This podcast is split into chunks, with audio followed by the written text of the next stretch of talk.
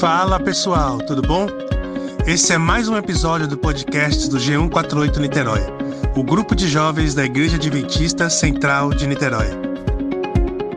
Fazemos vários encontros semanais para discutir e aprender um pouco mais da palavra de Deus. Quer saber mais sobre nós? Procure a gente no Instagram, arroba G148 Niterói ou no Facebook e vem participar ao vivo conosco.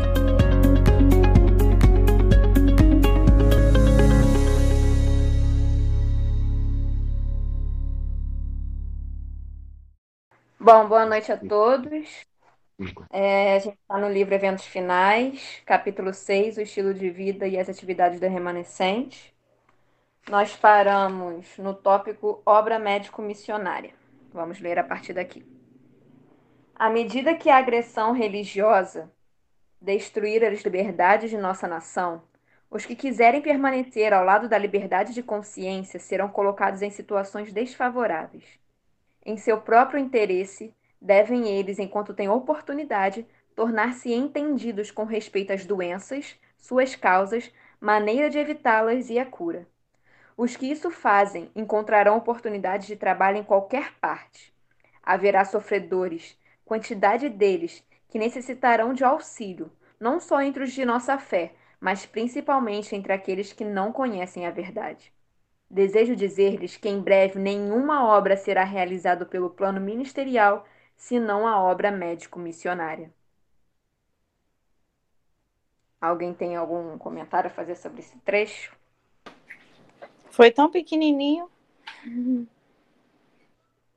Pois é, eu também achei pequenininho, mas eu achei muito interessante falar que, que no final, assim, né, a única obra que será mais a mais feita, assim, será a obra médico-missionária. Aí, quando ela fala essa parte que, que a gente deve entender sobre as doenças, as causas, eu fiquei assim, opa, lascou, porque eu, eu não escolhi medicina, porque para mim não dá mesmo.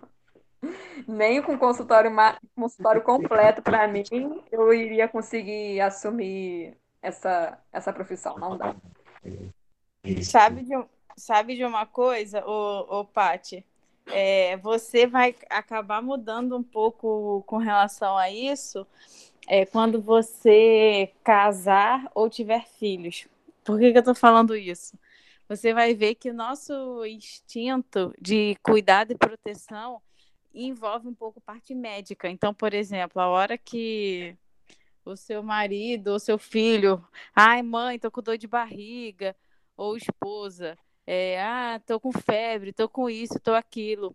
Essas, vamos dizer assim, essas é, doenças mais comuns, essas coisas do dia a dia, é, você vai ser muito, muito a médica da família.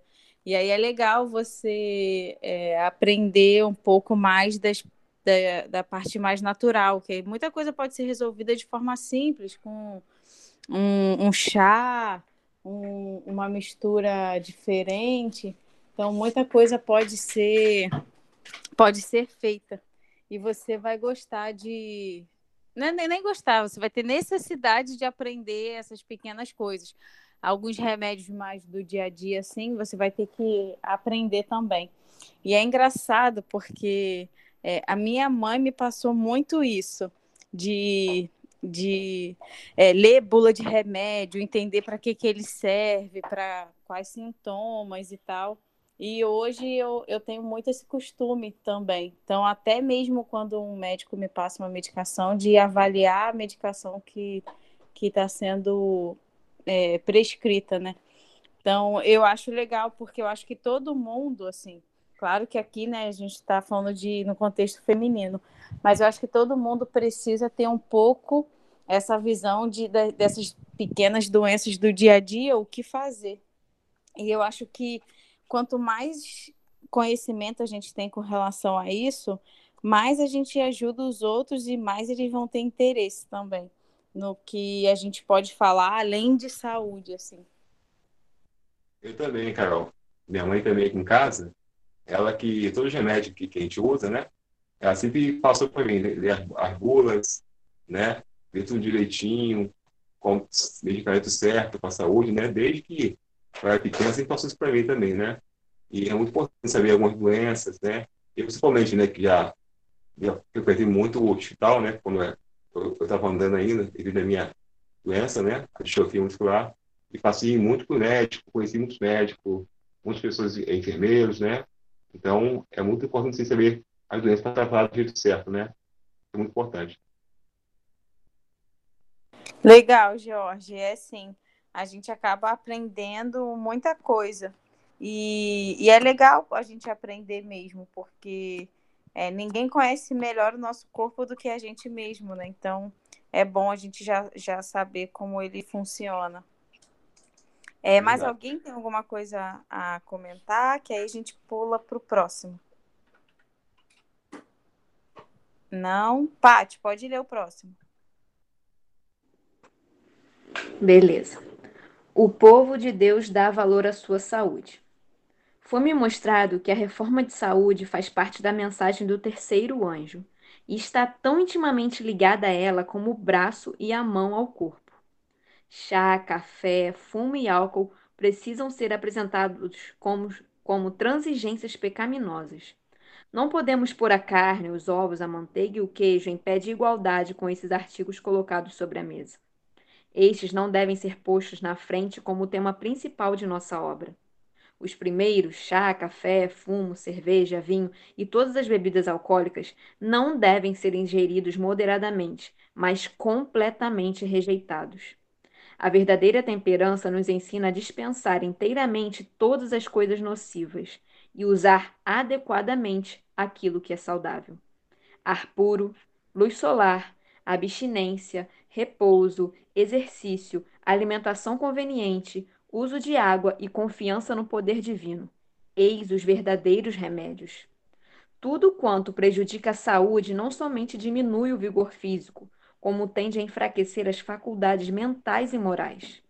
A transigência com qualquer prática nociva à saúde torna mais difícil a uma pessoa o discernir entre o bem e o mal, e daí mais difícil resistir ao mal. Eu achei interessante nessa, nessa, nesse trecho essa parte que ela fala que a. Na verdade, eu, eu fiquei meio na dúvida, não entendi muito bem porque fala que foi mostrado para ela que a reforma de saúde faz parte da terceiro ano. Só que quando a gente olha qual é a terceira mensagem angélica, né? Fala assim: é, se alguém adora a besta, a sua imagem, recebe a sua marca na fronte ou sobre a mão, e aí fala tudo aquilo que acontece com, com essas pessoas que vão rejeitar dessa forma a Deus. E aí eu fiquei na dúvida, qual é a relação que ela quis dizer aqui que tem o fato de, de dessa mensagem angélica com o fato de da reforma da saúde. Aí eu, eu acho que é mais ou menos isso, que é um, uma das coisas que Deus pede para você fazer, para as pessoas fazerem, cuidar do templo do Espírito, e uma rejeição a a esse, esse conselho de Deus é uma rejeição talvez ao próprio Deus, mas eu não sei se é assim que, que deve se entender essa parte. Eu fiquei meio com dúvida em relação a esse trecho. Então, vamos lá, vou, vou te ajudar nesse texto. É... Lê para mim de novo a terceira mensagem angélica, por favor, Pátio.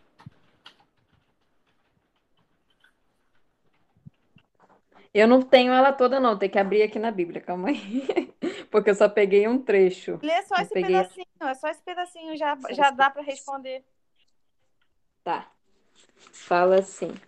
Se alguém adora a besta e a sua imagem, recebe a sua marca na fronte ou sobre a mão, também esse beberá e fala do cálice, da sua ira, e vai falando essas outras coisas. Beleza. Você já citou a, a parte que dá para eu te explicar. É, o que que é a marca da besta? Vamos Ué, lá. Você ace... é você aceitar aquilo que, que é contra aquilo que Deus fala. Para mim, pelo menos, é isso. Tá. Eu, é, é, tem sim, tem, tem, tem a ver, tem a ver, mas a gente vamos complementar essa resposta. É, a marca da besta e, e, por que, que a marca da, da besta também vem na frente, né? A marca da besta também está tá muito vinculado à nossa consciência, ao que você pensa. Então, a marca da besta é porque as pessoas já vão estar condicionadas àquele pensamento de adoração à besta, entendeu?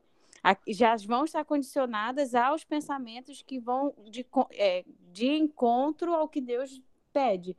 E aí, aqui no caso, é, ele fala com relação ao álcool, é, com relação a café, é, com relação a alguns chás por causa do teor de café. Os chás, quando ela fala aqui de chá, é, são chás que têm cafeína. Ela fala essas coisas porque são coisas que vão interferir diretamente no seu poder de raciocínio, entendeu? Então, essas coisas que afetam diretamente, então, fumo, essas coisas que, que, é, que afetam diretamente a sua consciência, a sua razão, por isso que ela fala que está vinculado às três mensagens angélicas e está vinculado à marca da besta. Deu para entender? Entendi, tô anotando. assim, claro que quando você fala em, em, na marca da besta e tal, é, é, é, é uma explicação bem ampla, mas é, ela está diretamente vinculada a isso. Mais alguém tem algum comentário? George, Tainara, o Rafa?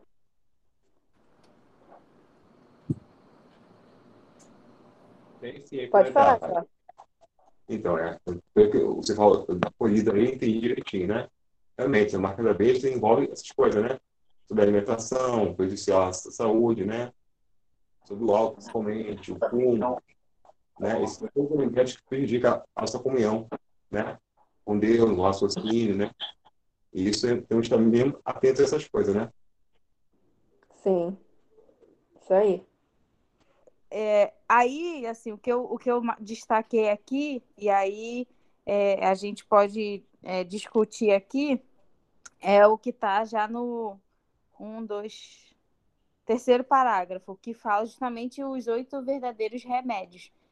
Ela fala ar puro, luz solar, abstinência, repouso, exercício, regime é, conveniente, uso de água e confiança no poder divino. E aí eu circulei aqui a parte de abstinência, é, para a gente discutir o que, que ela quis dizer com relação à abstinência. Abstinência de quê? O que, que vocês acham? Olha, eu acho que é tipo jejum, porque pelo menos onde sempre que fala abstinência, abstinência parcial ou total de alimentos, né? Não sei se tem a ver. Ou a temperança também, saber o que, que comer, o que não comer. Olha, é, quer alguém mais? Alguém mais? Eu ia falar o seguinte, o que o que está logo depois, no próximo parágrafo, tá assim: tudo quanto prejudica a saúde, eu acho que é, a abstinência seria isso, é se abster de tudo o que poderia prejudicar a saúde. Eu, eu, eu entendi dessa forma. Então, tudo que a gente começa a ter consciência, é, a gente deve se abster. O que, que você acha, Paty? Com certeza, a partir do momento que a gente sabe que alguma coisa não nos faz bem, se a gente tem o conhecimento, se, é, se o conhecimento veio até nós e a gente acredita que é o Senhor que nos dá o conhecimento, então é um claro acorda, né? Se liga aí e para de fazer isso. Sim, mas eu, eu acho que tem tudo a ver com o que você falou também de com relação a jejum. No próximo, no, no, daqui a dois tópicos, a gente vai ler também sobre jejum então, ela vai falar um pouco com relação a isso também. Então, a gente pode vincular essa, essa, esse ponto de abstinência a esses dois que a gente já comentou aqui. Vamos continuar? Pode continuar, Paty. Bora. Retornar à alimentação original. Deus está, está procurando levar-nos de volta, passo a passo, a seu desígnio original que o ser humano subsista com os produtos naturais da terra. Entre os que estão aguardando a vinda do Senhor, deve a alimentação carne ser finalmente abandonada. A carne deixará de fazer parte de seu regime alimentar. Devemos ter isso sempre em mente e procurar agir firmemente nesse sentido. devem ser vistas maiores reformas entre o povo que pretende estar aguardando o breve aparecimento de Cristo. A reforma de saúde deve realizar uma obra entre o nosso povo que ela ainda não realizou. Há os que devem estar atentos para o perigo de comer carne, pois ainda estão ingerindo a carne de animais, arriscando assim a saúde física, mental e espiritual. Muitos que agora estão apenas meio convertidos no tocante à questão de comer carne se afastarão do povo de Deus para não mais andar com ele. Esse é forte, hein? Não vou nem comentar, porque esse é muito forte. Eu queria que o Diego tivesse aqui, que eu tenho certeza que ele ia dar risada dele. Pesadaço esse aqui. Ele ia rir de nervoso. É muito forte Exatamente. Esse, não tem nem discussão isso aqui. Não, não, não tem nem discussão. É verdade. Complicado mesmo. Tá? Não, e ela usa algumas palavras assim para dar ênfase. É... Entre os que estão aguardando a vinda do Senhor, deve a alimentação carne ser finalmente abandonada. Tipo, já não era senhora, né? Vocês estão mais que atrasados. Pesado, pesado. Vamos seguir, vamos seguir, que eu não tenho nem o que comentar com relação a esse. Quer comentar alguma coisa, Pati? Não, esse daí já é um tapa já para para fique quieto. Vamos lá, bora pro próximo. Bora. Tempo para jejum e oração. Agora e daqui por diante, até o fim do tempo, deve o povo de Deus ser mais fervoroso, mais desperto, não confiando em sua sabedoria, mas na sabedoria de seu líder devem estabelecer dias de jejum e oração. Pode não ser requerida a completa abstinência de alimento, mas devem comer moderadamente do alimento mais simples. O verdadeiro jejum, que deve ser recomendado a todos, é a abstinência de qualquer espécie estimulante de alimento e o uso apropriado de alimento saudável e simples, que Deus proveu em abundância. As pessoas precisam pensar menos no que comer e beber em matéria de alimento temporal e muito mais em relação ao alimento do céu, que dará vigor e vitalidade a toda a experiência religiosa. O fermento da piedade não perdeu inteiramente seu poder. Na ocasião em que o perigo e a crise da igreja crescem, o grupo que permanece na luz estará suspirando e clamando por causa das abominações cometidas na terra. Mas especialmente, porém, suas orações subirão em favor da Igreja, porque seus membros estão agindo segundo a maneira do mundo. É, isso daqui é meio para mim. Sentiu, sentiu uma facada no coração hoje. Pois é, pois tá, hoje tá que tá. Isso é muito complicado, isso de jejum e oração, porque realmente é, é uma coisa difícil para nós, assim, principalmente cristãos que adoram comer, então é, é necessário. E a gente sabe, a gente, quando a gente faz programas assim da igreja que a gente fica em jejum, a gente vê a diferença. É, você falando disso, é, na igreja ainda, apesar de normalmente ter muita comida, normalmente é muita comida boa, né? Saudável. É, agora, eu fico pensando assim, né? É, é, é falou, aqui eles falaram de um negócio que Ellen White falou de uma coisa que, que me cutucou muito, assim, principalmente nesse período de quarentena, é, com relação ao tempo. O tempo que a gente gasta pensando no que vai comer, no que vai beber, em vez de pensar em outras coisas. Todo dia eu penso em comida, várias vezes durante o dia eu já, já acordo, hum, o que eu vou tomar de café da manhã? E, e não é uma questão de simplesmente, ah, vou lá e vou comer e tal, mas de pensar mesmo, gastar tempo pensando. É, final de semana aqui em casa a gente, para conseguir manter uma alimentação razoável, a gente cozinha no final de semana para comer, já já faz já o almoço, a comida da semana toda no final de semana. Então, sábado à noite e domingo, normalmente a gente está cozinhando para passar a semana. E aí a gente gasta um tempão pensando, pensando, e a gente não gasta esse tempo com outras coisas. Esse mesmo tempo, vamos colocar assim. É, e que facada para mim foi esse ponto. Eu também, quando li essa parte, também fiquei nessa mesma situação que você, que você falou. Eu também falei, nossa, isso daqui, isso daqui é difícil, porque eu também penso muito em comida. Comer é muito bom, né? Então, é mas realmente, isso aqui é um alerta. É verdade, Paty, com certeza. Comer é, é bom mesmo, realmente a gente pensa mais em comida mesmo, né? Mas realmente é, esse assunto de hoje está sendo mesmo para todos nós também, né?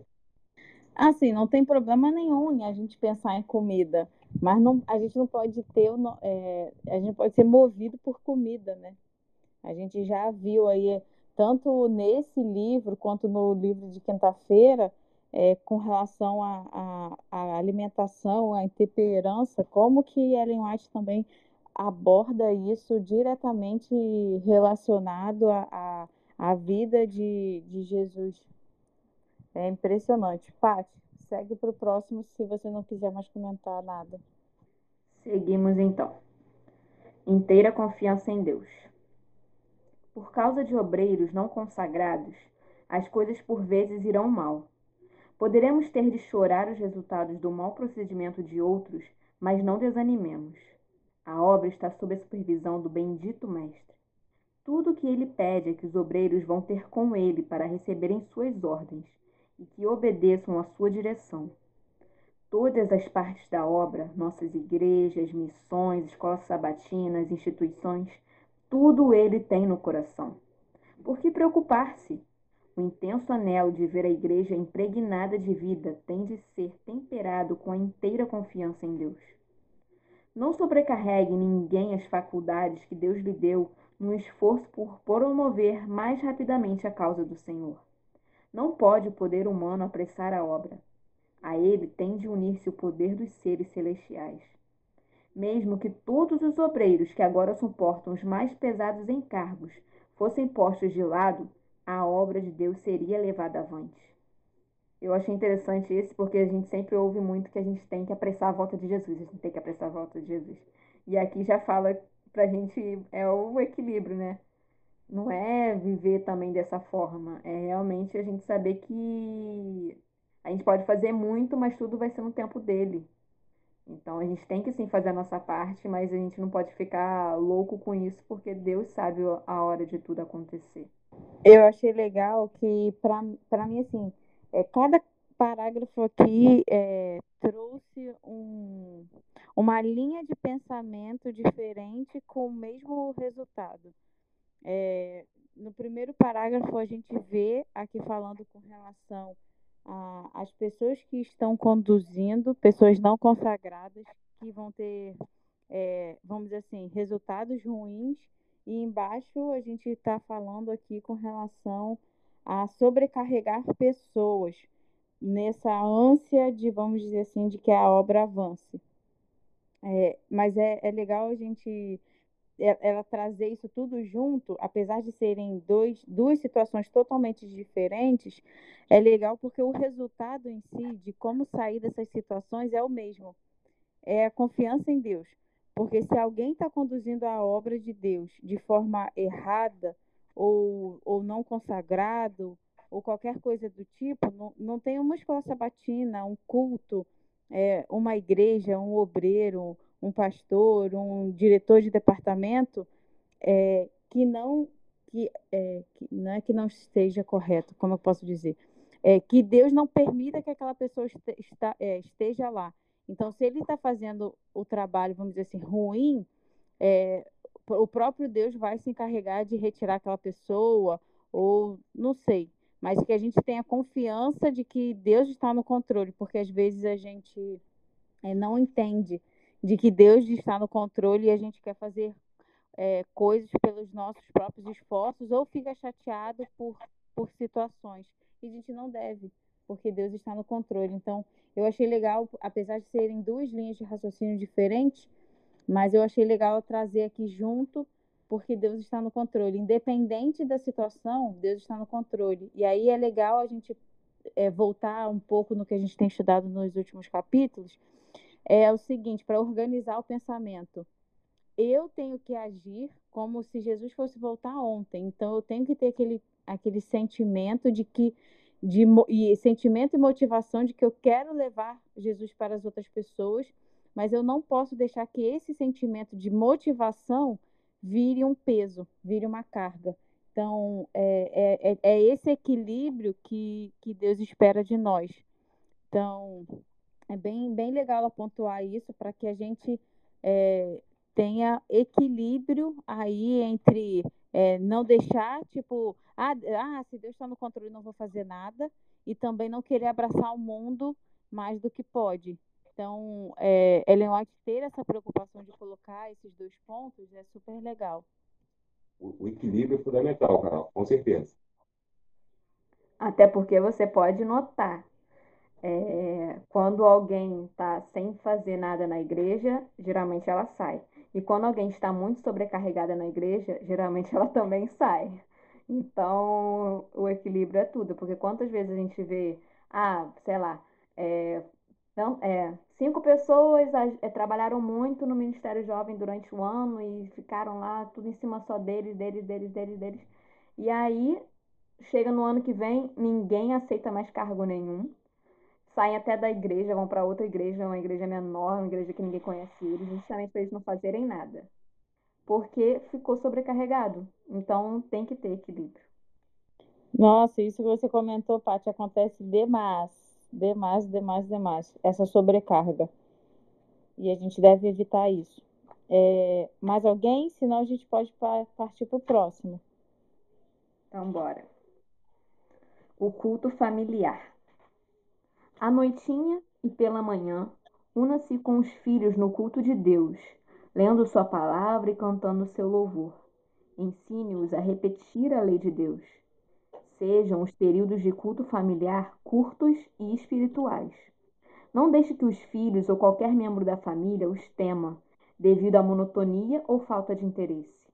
Quando um capítulo comprido é lido e explicado, e se faz uma longa oração, esse precioso culto se torna enfadonho e é um alívio quando passa.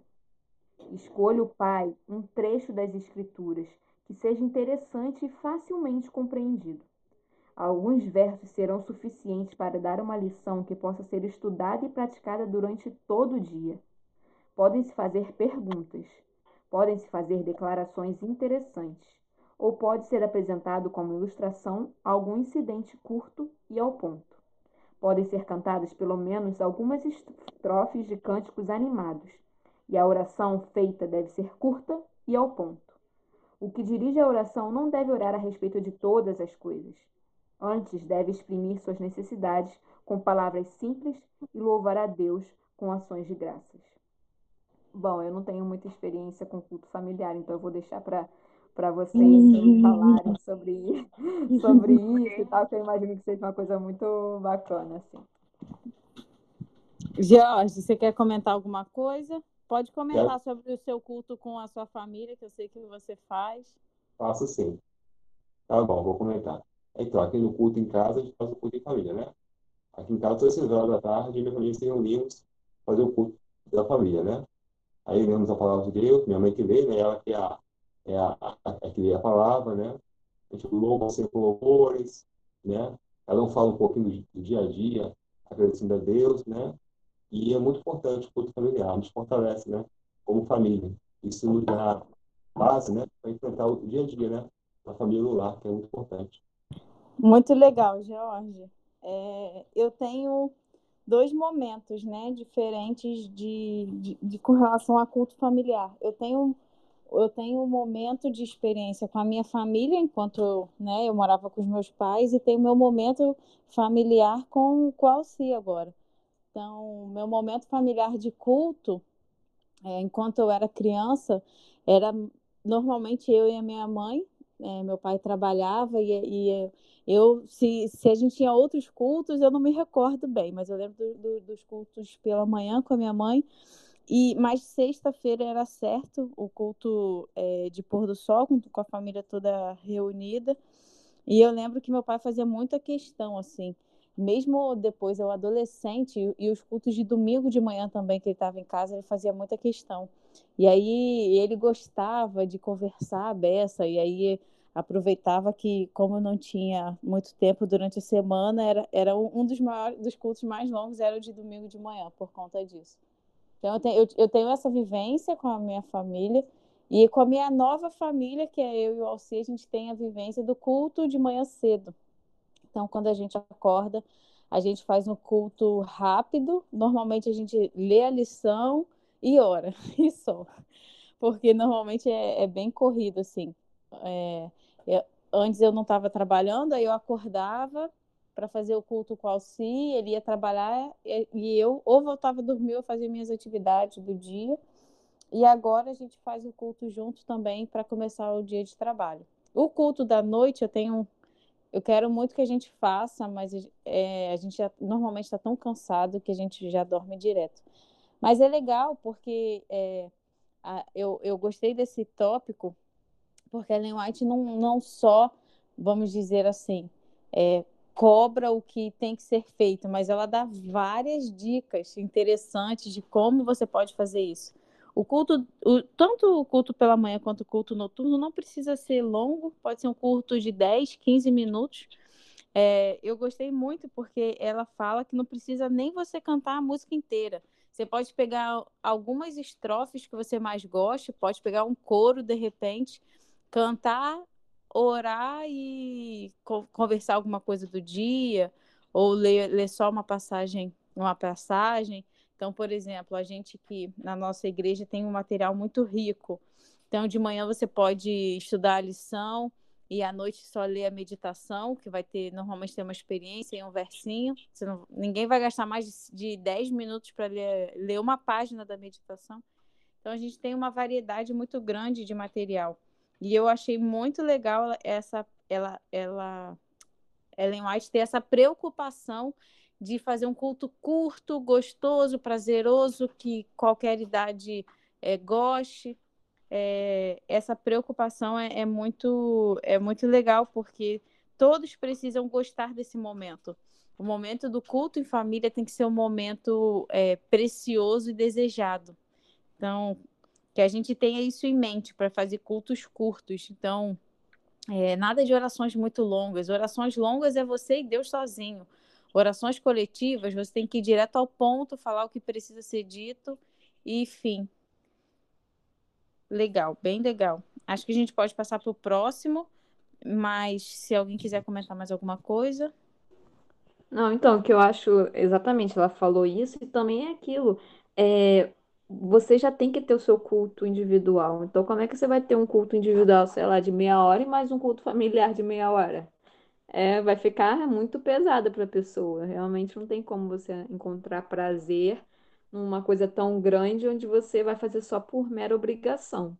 Então, achei muito interessante também dela ter essa sensibilidade de, de pensar até mesmo nas crianças que não têm essa. Não tem isso que os adultos têm de se concentrar mais, de conseguir se manter numa coisa que demore, né? As crianças, se não for uma coisa muito rápida, elas não conseguem ficar ali prestando atenção. E para para você conseguir fazer com que uma criança ou um jovem é, pegue a mensagem principal, tem que ser uma coisa bem pontual, porque depois de certo tempo eles já não estão mais prestando atenção. Podem estar até ali, mas a cabeça já está pensando na escola, no amigo, na atividade, na qualquer outra coisa que não seja ali. E também eu acho muito legal esse negócio do culto. Quando eu li assim, me deu uma vontade, que eu acho muito lindo quem faz culto com a família de manhã e à noite. Eu acho muito bacana mesmo. Acho, acho que a pessoa, a família, assim, cresce muito espiritualmente. Então eu fico. Queria que mais gente assim dissesse, que eu acho muito legal. Se tivesse bastante gente, queria que todo mundo falasse sobre o culto familiar, que eu acho muito bonito. É muito legal mesmo. E você vai ter a sua oportunidade. Tudo, tudo ao seu tempo. Próximo tópico e último, para a gente encerrar o PG de hoje. Beleza, também pensei em ser o último, até porque os próximos são polêmicos. Então vamos. É, ter cuidado com a associação com o mundo. Enquanto essa mensagem estiver soando, enquanto a proclamação da verdade estiver realizando sua obra de separação, nós, como fiéis sentinelas de Deus, devemos discernir qual é a nossa verdadeira posição. Não devemos coligar-nos a pessoas mundanas, para não ficarem imbuídos de seu espírito, para que o nosso discernimento espiritual não se torne confuso e encaremos os que têm a verdade e levam a mensagem do Senhor do ponto de vista das pretensas igrejas cristãs. Ao mesmo tempo, porém, não devemos ser como os fariseus e manter-nos afastados delas. Os que estão aguardando e esperando o aparecimento de Cristo nas nuvens do céu não se misturarão com o mundo em sociedades e reuniões de divertimento, meramente para seu próprio deleite. Obrigar-nos por contratos ou em sociedades ou associações comerciais com os que não pertencem à nossa fé não está de acordo com o plano de Deus. Devemos unir-nos a outras pessoas, uma vez que não sacrifiquemos princípios. Isso não quer dizer que nos unamos às suas lojas e sociedades, mas que as deixemos saber que temos sincera simpatia com a questão da temperança. E aí, Paty, o que, que você comenta desse capítulo? E aí que eu lembrei de você. de mim, por quê? Você falou uma vez sobre essa coisa ah, de se associar com pessoas. Aí eu lembrei de você quando eu tava lendo. Cara, eu não posso comentar, né? Então, a história. Então. Mas assim, é, eu, eu gostei porque assim é, ficou assim, não, não sei o que, que você acha, mas eu achei esse último parágrafo extremamente claro porque ela fala que é, ela fala de que não é que você não possa de forma alguma, né? Mas que você tem que deixar claro para todo mundo a sua posição. E aí, por exemplo, eu pensei até mesmo numa questão de trabalho. É, eu tive uma, eu tenho uma feliz história para contar com relação a isso, com, com relação a esse meu emprego atual agora. É, durante a minha entrevista, e eu não fiz de propósito, porque eu normalmente em entrevistas eu sempre deixo muito claro assim a questão de, de a minha questão de trabalhar sábado e não trabalhar sábado e tudo. É, mas nessa, nessa última entrevista que eu fiz, assim, o assunto desapareceu da minha mente, assim. Nem por um segundo, uma fração de segundo eu lembrei disso. E aí assim, caminhando para o fim da, da, da entrevista, é, o, o entrevistador me perguntou: olha, é, qual é a sua posição com relação à hora extra? Aí que quando ele, quando eu ouvi a pergunta, caiu a ficha. Aí eu falei: caraca, eu não falei do sábado, porque eu já tive outras entrevistas e que é, essa questão do, do, sábado foi decisiva para eu não é, ser aprovada para algumas vagas de emprego. Então, e eu falei, caraca, eu esqueci. Eu, tinha, eu que tinha que. Normalmente eu puxo e, e já deixo claro o assunto. Eu falei, caramba, eu esqueci totalmente. Aí eu fui, respondi, falei, olha, é, é, eu, eu, hoje eu trabalho na mesma empresa que o Alci, então eu cheguei e falei, olha, é, eu não tenho nenhum problema com relação à hora extra. É, é, só tenho uma questão com relação a esse assunto. É, Sexta-feira à noite eu não trabalho e nem o sábado. Aí eu falei, assim, o, o entrevistador sabia que, que o Alci era meu esposo, e eu falei assim, olha, da mesma forma que o Alci é adventista, eu também sou, e, e a partir de, de do pôr do sol de sexta-feira até o pôr do sol de sábado eu não trabalho.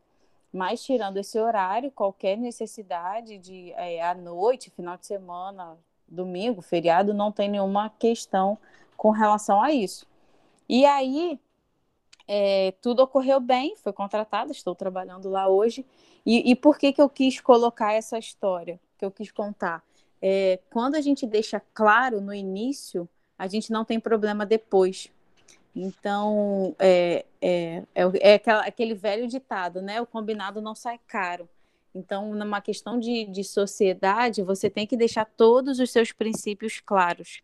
E não só a questão de sábado, mas questões de é, honestidade, integridade. É, existem várias questões envolvendo e aí você precisa deixar muito claro e, e ser firme, né, com relação às suas posições. Então, eu gostei muito de como ela, como a Ellen White abordou aqui esse assunto, porque nem sempre é, vai, ser, vai ser uma questão da pessoa ser da mesma denominação que você ou não, com uma questão de sociedade ou de emprego, do que for.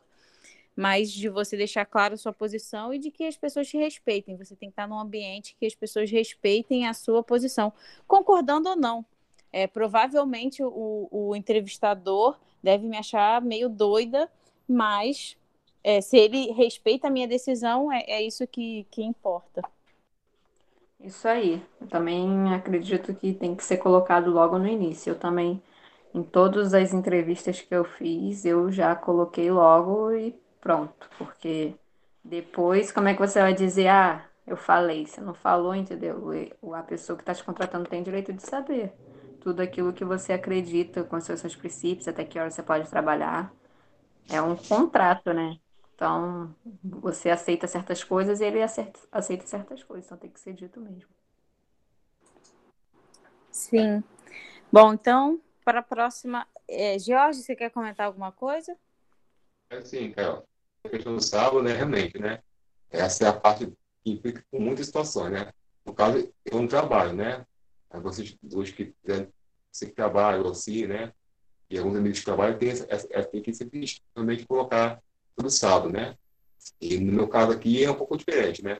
O sábado implica mais no termo de família, né?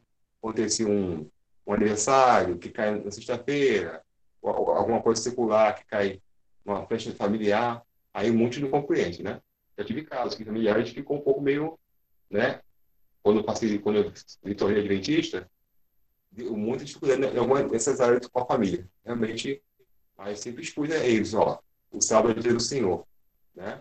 E a minha, minha, e a minha decisão a aceitar Cristo é servir a Ele completamente, né? Então, não importa. Quem não concordar, não gostar, né? Tem que ser verdadeiro e falar a verdade, como a Carol falou, realmente. Para quem trabalha, é realmente mais complicado ainda. Tem sempre... Com certeza, George. Mas é, aquilo que a gente que eu já mencionei, né? O combinado não sai caro.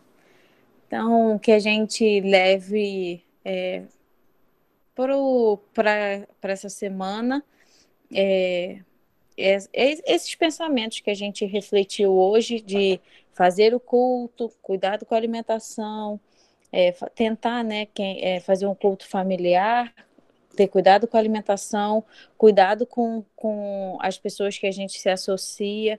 É, por mais que a gente deixe claro quem, quem nós somos, é, a gente tem que é, colocar, é, como eu posso dizer, é se envolver não se envolvendo, né, com algumas pessoas. Então, a gente evitar algumas situações é, que podem complicar a nossa vida. Então, que a gente leve essas coisas para a nossa vida, para a nossa semana. É, faltou mais algum ponto interessante? Ah, lembrei que ó, a obra médica missionária, que a gente também é, cuide dos nossos entes queridos, cuide da nossa saúde, para a gente lembrar também do, dos oito remédios da natureza e jejum e oração sempre, né? Ellen White sempre tem batido nessa tecla de que a gente precisa de momentos a sós com Deus e principalmente se abstendo de alimentos para ter mais clareza. Então, tudo sempre envolve, é, envolve, essa parte da gente ter clareza de raciocínio para as coisas. Então, até mesmo que ela fala de, de é, sugestões de alimentação é com relação a isso. Bom, é isso. Acabamos mais um PG. É... George, era para nós. Olha sim, Carol. Grandioso, maravilhoso Pai, grande Deus, nessa noite, Pai, que o Senhor nos permite estarmos aqui com a presença, permite estar estudando a Tua palavra, através dos irmãos, das irmãs, porque Tu és um Deus maravilhoso, Pai. E que tudo que foi falado, tudo que foi explicado, que possamos colocar, em nossas vidas, conforme o Senhor quer para cada um de nós. Eu louvo o Senhor, Pai, que, um Deus que nos mostra, Pai, nos indica, nos orienta como devemos nos comportar diante pessoas, na sociedade, diante do lar, na família. É importante estarmos sempre na comunhão contigo. Abençoe Pai, a Carol Repate, a Tainara, todos que vieram no grupo, que possam cuidar de cada um e seu ministério abençoe a cada dia. é que eu lhe peço, Pai, oro, agradecendo o nome do Senhor Jesus.